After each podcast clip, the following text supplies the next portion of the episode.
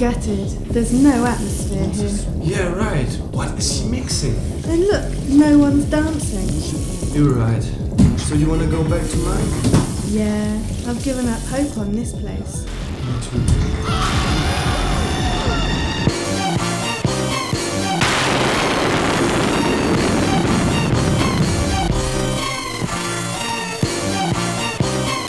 I, Zeus, the greatest god of all times, declare that you have offensed our sacred community. Your punishment shall be an example for all mankind.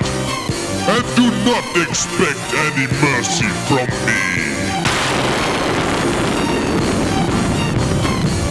You've betrayed the faith of your lords, poor mortal humans. You are sentenced to spend your entire life in a never-ending dance on this floor. And now, for eternity, you shall enter the mighty wrath of Zeus.